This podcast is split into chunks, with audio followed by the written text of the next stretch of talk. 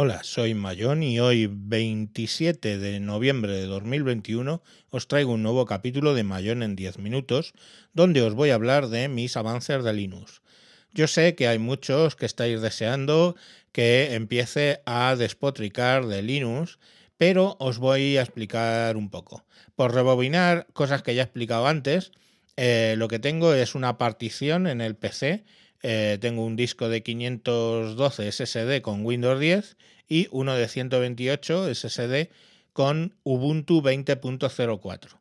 En ese Ubuntu 20.04 tengo lo único que he instalado Pipewire como eh, gestor del audio porque eh, funciona muy muy bien con mi mesa XR XR18 de Behringer que tiene 18 canales de entrada y salida. Bueno, pues el, el PyWire con Carla me lo gestiona bastante bien. De hecho, hice, ya os lo conté en el capítulo anterior, todo un programa de WinTablet gracias a desde Ubuntu, el de hace un mes. Vale, posteriormente a eso, eh, entrando en el canal de Atareado de Telegram, pues vi que me habló alguien de Oracle Cloud.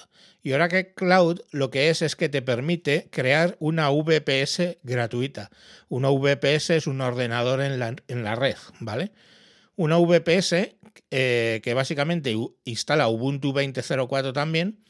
Y eh, vale, es cierto que te pide la tarjeta de crédito, pero es gratuito. Simplemente por si haces más gastos. Pero siempre que te mantengas en la parte gratuita, pues no hay coste para la, en la tarjeta, ¿de acuerdo? Es lo único que me dejó un poco así, pero bueno, mm, yo, todos los que estaban allí me dijeron que nunca habían tenido un cargo irregular y a los cargos irregulares ya sabéis lo que se hace, se les da para atrás y a correr. Hoy por hoy eso está superado, ¿vale? Bueno, eh, bueno, pues en Oracle Cloud, de un modo muy sencillo, te generas una máquina virtual, ¿vale? Con un procesador y, y 2 gigas de memoria y bueno, pues lo que. Un giga de memoria. Un giga, creo.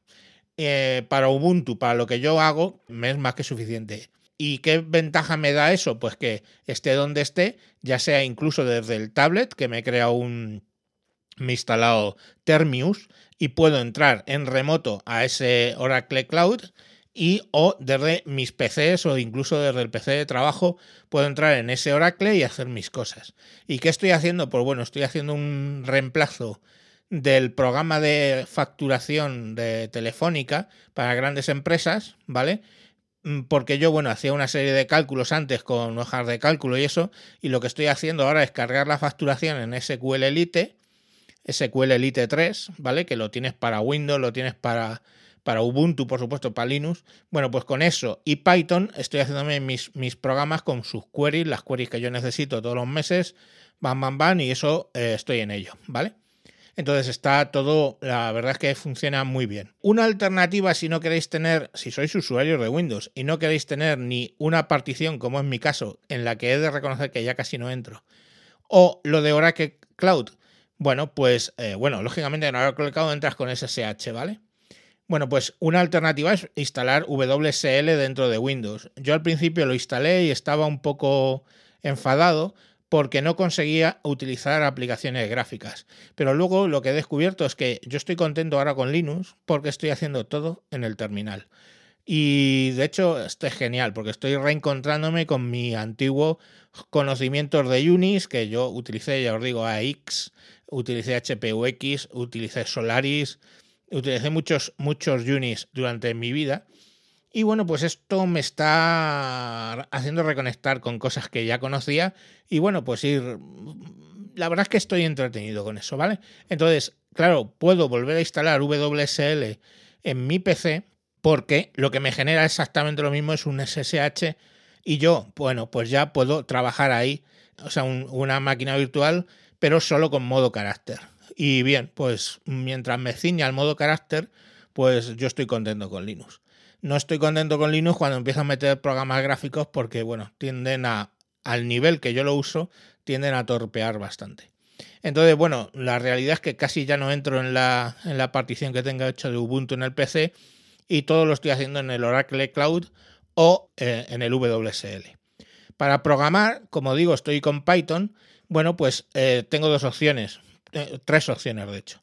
Tengo el Python y el SQL Elite instalado en el Windows 10 a nivel nativo, desde la tienda instalas Python y, directamente eh, Python instalado en el Windows 10 pues funciona muy bien y SQL Elite pues lo mismo también.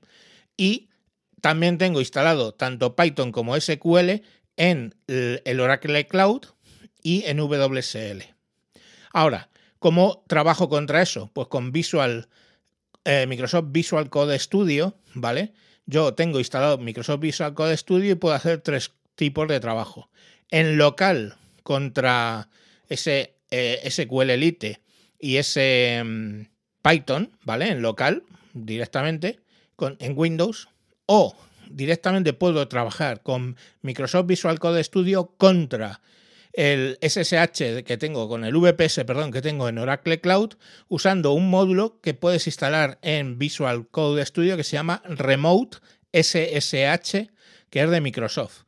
Tú instalas eso y entonces puedes tranquilamente coger, te importas la clave, la, clave de SSH y eh, directamente puedes trabajar en remoto y te abre un entorno en el cual tus ficheros son los que están en el cloud y tus programas son los que están en el cloud. Cuando yo hago ejecuto, pues ejecuta en el VPS, tanto del SQL Elite como el, como el Python, ¿vale? La segunda opción, o sea, perdón, la tercera, es ejecutarlo en el Remote WSL.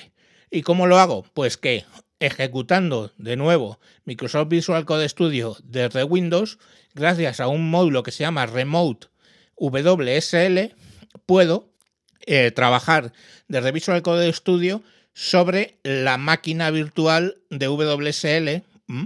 Y ahí tengo el Python, como digo, y el SQL Elite. Y cuando yo programo, me graba el fichero, lógicamente, en, en la partición de WSL, no en la partición, en la máquina virtual de WSL y el SQL Elite y todo lo utilizo ahí.